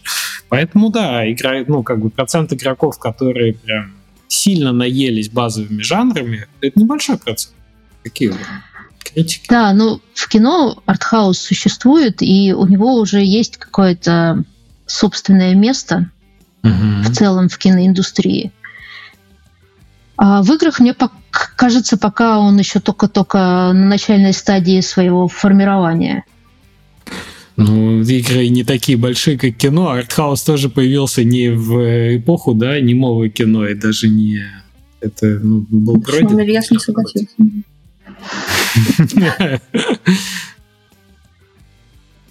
Окей. Тут, тут больше что сравнивают, да, в игровом мире сравнивать совершенно, ну, невозможно артхаус с, с мейнстримом сравнивать ни, ни в одном из видов искусства, в том числе в играх. И, конечно, вот это вот, ну, как бы можно написать прекрасную куклу и очень плохую поэму, да, и ну, тут ничего не поделаешь, дело не в э, количестве все-таки. Не, безусловно, Если... безусловно. Есть малая форма, mm. это, это нормально. Mm. Ну, то есть, как, как э, ты же не, ой, какое плохое хоку, оно всего там сколько строк, да? Ну, да, типа, ну, это же глупо. Это выглядит. И получается, да, что люди должны расширять, там, ну, увеличивать искусственно размер игры, чтобы... Что нас на выставках, да. на шоу-кейсах часто спрашивают, сколько будет ваша игра по, времени. Мы говорим, ну, часа два. Они такие, м-м". А, ну то есть у вас болезненно восприятие, потому что вы с этим сталкивались уже, что... А, так это издатели, наверное, спрашивают, потому что они такие, ну... Игроки тоже, да. Я, бы, ну, я бы был в восторге от двухчасовой игры. Как, как человек, который, вот, которому сложно совмещать кучу проектов, которые каждый хочет по 40 часов твоего времени, я прям радуюсь, когда игра такая, чувак, за один вечер меня можно пройти и пойти, да. Э, и пойти спать спокойно. Да, это прям большие находки. В Стрей, я помню, я был так доволен, что такая необычная самобытная игра mm-hmm. про котиков проходится за 6 часов. Я такой, вот так и надо делать. При этом, при этом помню кучу обзоров, типа, чуваки, вы убили 5 лет на то, чтобы сделать игру на 6 часов. Я такой, не слушайте их, так и надо вообще. Зато, да, зато не размывается э, mm. впечатление, оно наоборот становится концентрированнее. Но я соглашусь, что есть проблема уговорить игроков, что ваша игра стоит э, того, чтобы ну, как бы на нее э, уделить вот эти несколько часов. Потому что, да, это, это явно идет в против каких-то вот конвенциальных норм, да, больших PC-игр. 10 Вообще, мне кажется, это комплимент ожидаю. Э, от игрока, если человек купил игру на стиме, прошел ее всю, там, например, за час, и он пишет негативный отзыв, э, например, с тем, что игра слишком короткая, я бы это воспринимал как комплимент, потому что если вы также будете делать игры с таким же качеством более с долгим временем, значит, ну, это единственная проблема вообще была у игрока как таковая. То есть он, ну, он да, хочет да. еще, потому что я сейчас, например, сталкиваюсь с отзывами, где э, человек может наиграть 30 часов э, или вот 55 и написать э, в игре мало контента, похоже на демку. Меня обманули. Где новый контент? Вайм фичер пишет игроки такой. Да, да, они манипулируют. Месяц, месяц нету контентных апдейтов, все, игроки в панике. Где, где контент? Пишут негативные отзывы. Так что... Прекрасно. Что поделать.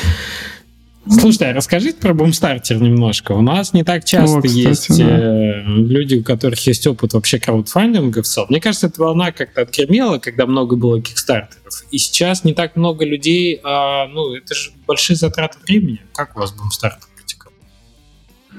Ну, у нас э, не так, чтобы было, был выбор. Так мы рассчитывали, что э, мы сделаем на свои средства демоверсию, uh-huh. и оставшуюся часть разработки мы думали, что Ири это хороший вариант. Звучит э, интересно. Так. Ну, вы знаете про Ири, да, что это Институт развития интернета, и они э, а, финансируют окей. Э, видеоигровые Нет, проекты. Я, я вообще не расшифровал, я не понял. Ири это хороший вариант. Мне послушали, или это хороший вариант. Так, Ири, хорошо. да. Окей, а Ири это гранты какие-то, правильно? В том-то и дело, мы думали, что это гранты. И, ну, э, наверное, это наша тоже ошибка, что мы не до конца поняли разницу а... между финансированием и грантом. Да. Так, а в чем она вопрос? заключается? Просветите а... людей, которые также заблуждаются. В обязанности предоставить определенное количество загрузок, закачек, установок после релиза mm. к определенному сроку. То есть какие-то KPI а есть? А да. если не пред... mm. предоставишь, то что, вернуть надо? Да. Возвращаешь деньги, да, довольно быстро причем. И, и эти, как эти, уже выезжают, э, как, как называется, люди, которые... Это даже кредит, не инвестиция, это на кредит похоже больше, с условиями какими-то. Ну, вот, не, э... это, это если не выполнишь условия, тогда кредит. Если выполнишь, да. тогда грант. То, вот такая да, разница. То грант. И ты до последнего будешь, да, плохо спать, да, до самого э, результата удачного, возможно. Ну, либо до конца, эм, когда заканчивается по сроку договор. В общем, вы решили не связываться с такими историями? Да, мы пошли мы- туда, мы пошли туда, выиграли и отказались в итоге. Мы там писали даже об этом какое-то время назад, э, объясняли, почему так получилось. Ничего плохого, но для маленькой команды нам не подошло. Мгм. Нам показалось, что это будет тяжеловато. А там какие-то Там- жесткие прям условия, типа, Ну, как не знаю, жесткие? 500 тысяч загрузок или сколько, какие там цифры вообще по загрузкам? 50. А, если вы, если вы про цифры, то если у вас финансирование до 10 миллионов, а, вы должны отчитаться о 50 тысяч загруз- загрузок. Ну, до 10 Демку- миллионов рублей. демку на 50 можно вывести и будет. Нет, нет, Нет демка не, полного не продукта, засчитывается, да. да. То есть, э, ну, мобильные истории при этом считаются. А веб можно? Да, у них все это есть. У них все это есть, и в принципе э, для фри-то-плея такие штуки подходят, э, ну, Идеально. Отлично. больше Мгм. подходят, да. Ну, конечно, А, премиум для таких- покупок 50 тысяч, это очень солидная цифра. Их надо Еще для таких ни- нишевых продуктов. Мгм. А, Да, и для нишевых абсолютно. То есть я согласен. У вас очень классное э, такое мастерпис, да, такое произведение искусства, но это ведь абсолютно не массовая вещь. Да, у них вот просто такие условия, они одинаковые для всех. Мгм.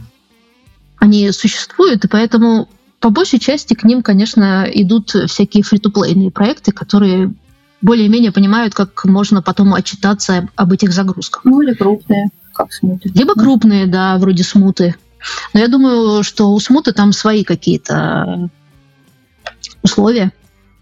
Да, ох, Эксклюзивный. Да, сколько, сколько было со смутой, конечно. Так, э, скажите мне вот что, 50 тысяч, ну, то есть, получается, по, по большому счету, это берешь и на этот бюджет, короче, делаешь user acquisition и делаешь себе, обеспечиваешь. Заку- Закупаешь трафик на 50 пи- тысяч да, да, да. игроков э, бесплатными.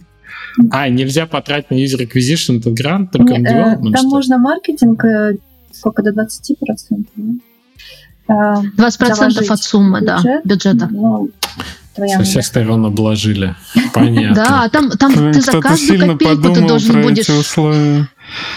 Ну, как и когда все вокруг говорят про распилы, конечно, они там со всех сторон все это закрыли, все, возможно, и при этом закрыли от мошенников, ну и от людей просто, которые вот, ну, как мы вот пришли такие. Эм, При этом подозреваю, что... э, Да, ну ладно. А, значит, получается, что вы подумали, ну, бумстартер, значит, бумстартер. Типа, Ну да, мы, у нас был план, мы его придерживались. Что, мы, нас- что вот у нас есть средства сделать демоверсию, а дальше нам нужно найти финансирование. И мы думали, что э, мы получим грант от государства. Но условия э, работы с государством оказались не самые подходящие, если учесть, э, что мы совсем маленькие. И у нас нет дополнительной финансовой подушки, да, если вдруг что-то пойдет как-то не так. Ну, и мы остались с демоверсией и без средств. И Так. да, подумали попробовать э, собрать хотя бы часть средств для того, чтобы разработка продолжалась на бумстартере. Мгм. А почему не издатели, например? Ну, то есть есть э, более понятные же классические... Издатель тоже в планах, но пока ты его найдешь, еще э, в Если- э, нынешней ситуации на славянском фольклоре, ну, как бы игра по славянскому фольклору от разработчиков, которые живут в России, Ну да, тут скорее не Есть- славянский фольклор роляет, а скорее местонахождение студии, да, может Нет, быть. славянский фольклор тоже роляет. Мы разговаривали с э, издателями, они говорили, что это будет сейчас сложновато продать на Западе, Мгм. например. А Запад Мгм. это все еще пока э, основная Ну да, основные эти, если мы не говорим про китайский рынок, то по-прежнему там Штаты Ну, Западная Европа наиболее с финансированием. платежеспос- платящие эти. Окей, понятно. И бумстартер. Так в итоге, что, как, как это все делается? Это было сложно, долго, вообще очень интересно. Да, сложно и долго. Именно так. Ну, слушайте, про Kickstarter, например, написано уже много-много разных гайдов и о том, как все это происходит, и везде пишут, что если, вы начинаете кампанию, все, вот если кампания длится месяц, то все ваше время в этот месяц будет посвящено этой кампании. И это правда, так оно и есть. Если вы, вы сама по себе, сама по себе компания э, просто из-за того, что она существует, деньги собираться не будут. Конечно. Все, все время нужно что-то делать для того, чтобы обращать на себя внимание, напоминать о себе, э, писать э, разным группам, разным СМИ, э, стримерам, все время постить у себя что-то в соцсетях, потому что даже те люди, которые уже знают про твою игру и подписаны, и знают про компанию, и готовы дать тебе денег, но у них есть своя жизнь, и они могут об этом забыть. Поэтому надо напоминать всем, включая твое собственное комьюнити, которое вроде как бы и так обо всем об этом знает. Каждый день. Надо делать что-то каждый день. Месяц вот подготовки и месяц это, это посты каждый день, это реально не шутка, то есть не, не это раз в два, практически три, а вот релиз игры отработать, я считаю. Да, месяц да. подготовки, месяц, месяц борьбы, вот как Постов. раз релиз игры. Мы не каждый Вообще день жестко. посты делали, там раз в два-три дня, но мы между этим мы писали еще все время группам фольклорным, группам игровым, и они делали посты, восхищали. Что лучше всего сработало у вас? Кто вас лучше всех поддержал? Может, ютуберы какие-то или издания, или кто? Знаете, нам сложно сказать, потому что по первой рассылке мы аналитики не знаем, мы вот как бы она была сделана и все. Ну да, получилось, что, извини, да. я тебя перебью.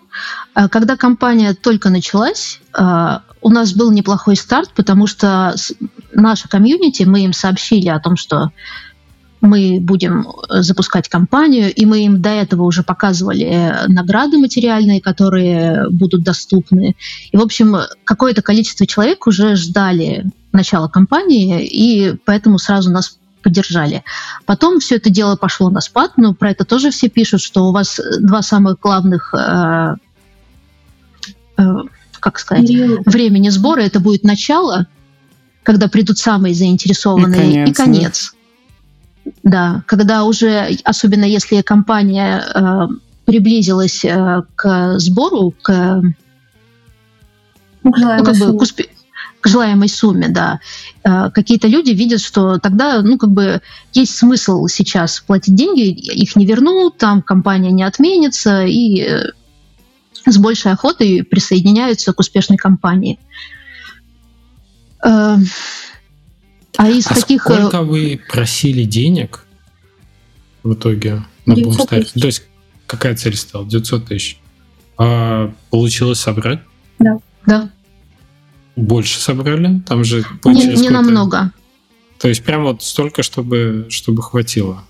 Да, и компания идет месяц тоже, да, на бумстартере, как и на Kickstarter? А на бумстартере можно продлить компанию. Мы продлевали. Мы да. продлили на две недели. У нас получилось полтора месяца. такие типа, ну, на месяц уже вот такие мешки под глазами, уже не спали, уже устали. Ну, еще две недельки в таком режиме. Ну, вроде, вроде того, да, мы подумали, что еще целый месяц это будет too much. Ну, это как на Кикстартере да. продлевают обычно, как типа заканчивается, а если хотите, перейдите на сайт и уже там задонатьте, э, как это, помню, Speak Lodge так делали и другие. Mm-hmm. То есть на своем сайте продолжали. Равно, э, для этого нужна успешная компания, чтобы компания все-таки завершилась как успешная. Слушайте, а я сайт компании не видел. Мне интересно, обещали ли вы? Там же очень, ну, какие-то подарки надо бейкерам давать обычно. О, я Что вы там, куклы, э, не знаю, ну понятно, какую-нибудь сувенирку обычно, там то, что печатную какую-нибудь продукцию можно сделать, но... Да много ли физических у наград у вас было? Очень. А, у нас были кулоны а, в виде куклы нашей. Мгм. А потом, что следующее было? Дергунки? Да, книгу мы еще обещали. Но это из печатного. А что А. такое дергунки, Я извините? тоже, мне Щас тоже покажу. интересно. Звучит как блюдо какое-то. Дергунок.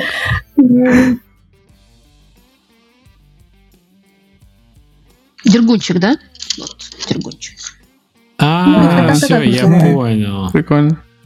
Интерактив. Крутяк. Так. А потом у нас а, была модель оружия куклы. Ого. Да, прекрасно. Такое Сейчас. славянское мачете. на подставке. Э, Огонь. Ты прям решила показать. Ну, а что, оно все стоит тут. Да, вообще здорово. А, и самое главное, это была а, кукла сама. Ага, во, узнаю, узнаю Да. персонажа. Причем она у нас а, в костюмчике, но вы можете костюмчик снять, и она такой идол Ого. внутри. Класс. Интересно, Вообще как вы делали делали. эти вещи. А, Вручную. А там есть видео, кстати, у нас в группе, если вам интересно, вы можете найти все видео, как мы это все делали. Ну, коротенькие такие А, мы это, сделали. а вы прям сами делали своими руками? Ну, так как Да, опыт есть, э, да, работа над куклами, то есть, блин, И здорово. нам еще какое-то количество штук надо будет сделать и разослать бейкерам после релиза. То есть у вас еще, у вас еще Да, все впереди. да.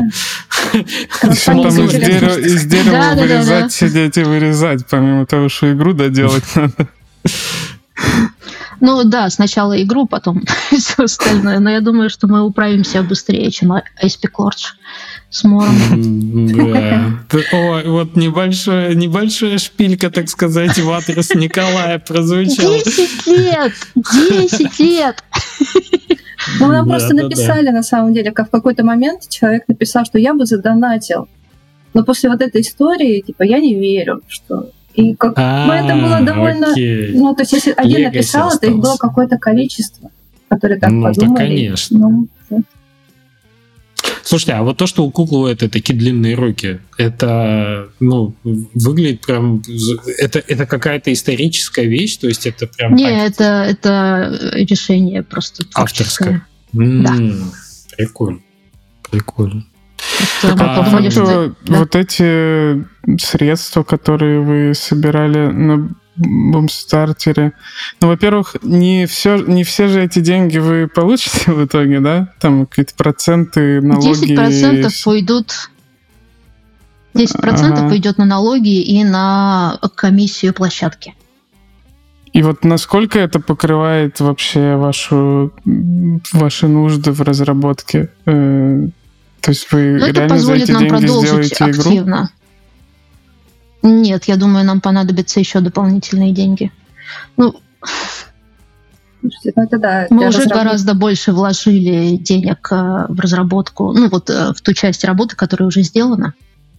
То есть, чтобы сделать демку, вы потратили больше миллиона, получается. Ну, да, год. много. Намного.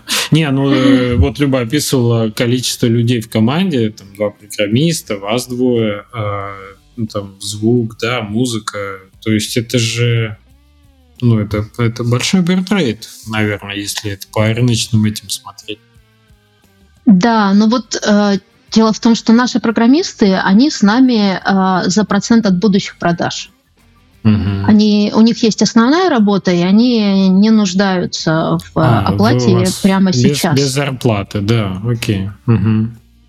Вот, а с эм, нашими саунд-дизайнерами не так. Там надо было заплатить. Мгм. Ну, Ну, да, так, так обычно бывает. Я на самом деле не- немного знаю. Вернее, я даже знаю аллергию у саунд-дизайнеров на процент от э, будущего дохода, который они никогда не получают. Так что там, как правило, требуется заплатить флот какой-то. А, так, э, слушайте, ну а вообще хватит? Или придется искать еще какие-то источники финансирования? Придется искать еще какие-то источники. Мгм. То есть уже точно знаете, что не хватит, но какое-то количество месяцев есть. Да, как-то так. Ну. Не то чтобы мы точно знаем, что не хватит, но скорее всего не хватит. Не, ну Особенно- это- Когда рубль так стремительно падает. О да, о да, это дополнительное отягчающее обстоятельство, конечно. А, ну да, это... Ну, может, если получается игр. так заинтересовать э, игроков игрой, что они заплатили на бумстартере, какой следующий шаг? Э, предпродажи можно открыть чтобы, чтобы на них когда Да, правда, правда когда ты открываешь предпродажи, надо говорить, когда игра выйдет, вот проблема. Ну, по моим, э, по моим ощущениям, вот предпродажи, если, опять же, это небольшая какая-то медийная история, не крупный разработчик от игр, которые все ждут, там, Никодима условно, да, или не Double Fine, то, ну, не, не так, чтобы ты много собирал на предпродаже. Я вот вспоминаю, наверное, из знакомых, э, наверное, у Punch Club первого, когда он еще был VHS Story, когда ребят начали продавать с сайта со своего, они какую-то ну, такую ощутимую эту набрали, но там и потенциал был, то есть там проект в итоге и паблишер нашел, и, по-моему, у них не было краудфандинга, но как бы он достаточно успешный финансовую. А, то есть в целом планы еще, ну, сколько, как, как вы оцениваете, сколько еще надо будет разрабатывать? Год? А, вообще мы ну, обещали да, второй квартал следующего года. Надеемся то есть, на лучшее. Примерно год остается. А как много контента надо сделать еще? Если мы демку, это там 20-30 минут геймплея, то вы хотите... Мне кажется, проще будет описать так. Вот э, в демке было самое начало деревня, да, и дальше река. Река — это как бы первая часть препятствия. Угу. Дальше будет такое же по размерам болото угу. и лес. Окей. А потом э, будет э, дом Бабы Яги, со всеми ее заданиями. Final Boss. А, нет, там вы выполняете задания, вы получаете свой светящийся череп. Так. А, а Final Boss это будет уже мачеха, которая вас в самом начале сказки отправила mm-hmm. в лес. Mm-hmm. Расправа. Тарантино стайл. Ну, звучит как будто демка это процентов 20 от контента. Ну, так это есть. Это часть. Ну, то есть вы явно хотите больше двух часов сделать геймплея? Ну, э, смотря как играть. Да. Некоторые за 20 минут, вот какой проходит. Я видела стримера, который играл час. Да, да, да, ну, ну понятно. Тут же надо на, на минимально ориентироваться. Ну, если это одна из там, две да. локации из пяти плюс там. Плюс ну, смотрите, это... получается, что вот 20-20-20 э, минут это у нас э, река, лес и болото, да? Угу. Это час. Ну и второй час уйдет на ягу и возвращение к мачехе. Два часа. Понятно. Ну, допустим. Э, классно. Что, будем следить за проектом. На самом деле, хочется поиграть в финальную эту, и я не знаю, что вы там приготовили на эти, на эти босс-файты, и на... Хотелось бы пазлов, Там будет Souls-like с Бабой Ягой просто. Souls-like, да, да. Dark Souls. Ну, что-нибудь такое. Посмотрим. Посмотрим. Вообще, проект интересный, конечно. И я думаю, что не зря ну, как бы игроки поддержали это. Все чувствуется, что за этим, ну, как бы глубокое погружение в тему и в э, самые разные аспекты разработки. Так, так что и мы не часто такое видим. Ну, то есть, на, на самом деле, ты чаще видишь э, желание зайти в понятную, да, в этот но не так часто кто-то так серьезно и глубоко погружается, прорабатывает все вот эти лор. На, са- на самом деле это очень удивительно, потому что когда вы берете э, книгу по теме, на которую, ну, например, за, начинаете заниматься исследованием, начинаете читать какие-то вещи, и они помогают вам придумывать новые идеи. Конечно. Самое интересное, в общем, Просто да, как, подобного рода исследования это источник э, множества интересных новых решений, которые может, ну вот просто так могли бы в голову и не прийти. Не все любят читать нынче. Вот в этом проблема, наверное. А так-то да, так-то соглашусь, конечно. Книги очень хорошо стимулируют воображение расширяет твою Слушай, ну мне очень хочется, чтобы у вас все получилось, и вы доделали проект, и на самом деле, чтобы вы еще и хорошо продали этот проект, потому что вот вы рассказали про незавершенные вещи, про Гоголя, про монаха поэта. Это все очень классно звучит, и как будто хочется, чтобы вы продолжали делать игры и дошли до каких-нибудь еще больших амби- амбициозных вещей. Вот поэтому желаю вам да, да, да. сил и удачи. В студии явно бы. есть. В студии вашей явно следить. есть почерк свой, есть э, какой-то это. Хочется больше проектов, чтобы они продолжались. А, так что, да, удачи вам. Пусть все получится, и пусть сложится Спасибо. релиз этот. Э, будет интересно еще попозже поговорить, может быть, сразу после того, как история закончится, начнется что-то новое. Ну а пока, да, сил вам. Силы удачи, чтобы все сложилось. Спасибо большое, что пришли. Спасибо, что позвали. Да, а со слушателями мы надолго не прощаемся. У нас э, есть интересные гости в, на очереди. И, э, безусловно, мы хотим сказать спасибо Алёше Нечаеву за то, что он занимается сведением этих подкастов. Героически продолжительность подкастов наших периодически э, зашкаливает. Но Леша, так сказать, нам бразура э, продолжает да, у нас что-то два часа работу. уже больше стандартом стало, чем исключением. Чем исключением, я согласен. Ну, видишь, когда есть чем поговорить. И э, Ваня Василенко, спасибо за то, что делает э, прекрасные вставочки с видео геймплея игр, о которых мы говорим. Это тоже помогает нашим слушателям, ну, я надеюсь, вам и зрителям смотреть на то, о чем мы говорим, более увлекательно. Да, спасибо еще раз большое. Всем удачи. Увидимся через, надеюсь, неделю. Пока-пока. Да, всем пока.